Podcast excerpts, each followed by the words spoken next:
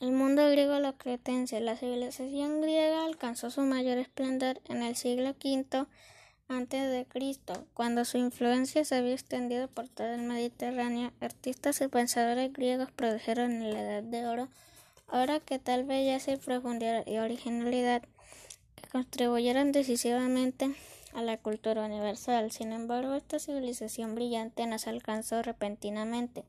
Hay una larga historia anterior durante la cual pueblos de distintos origen y lengua entraron en contacto debido a las migraciones frecuentes y masivas de la antigüedad.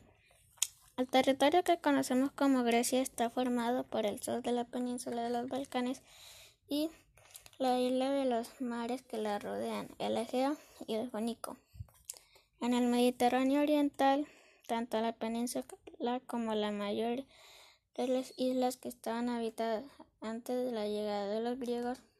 Hacia el año 3000 antes de Cristo, sus poblaciones neolíticas constituían comunidades prósperas. Poco después, esos pueblos comenzaron a utilizar el cobre.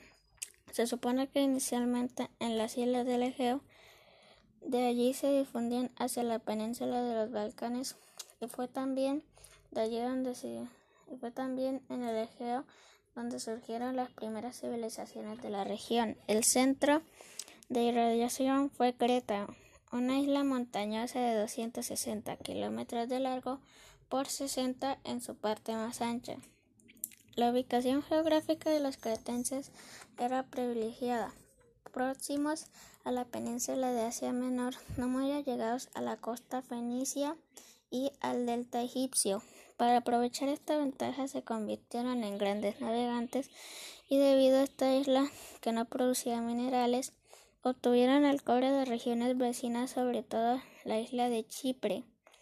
Pero hacia el año 2400 a.C., cuando apareció el bronce, aleación de cobre y estaño, se les presentó un problema el cual tuvo que ver con el estaño que no abundaba en sus vecindades. Entonces viajaron hasta las costas de España e Italia. Los contactos marítimos como estas regiones distantes abrieron para los cretenses un comercio internacional, importante intercambio de cultura, no menos importante el estaño que allí tenían hecho en lingotes, en productos manufacturados era luego negociado con grandes ganancias entre las poblaciones del Mediterráneo oriental.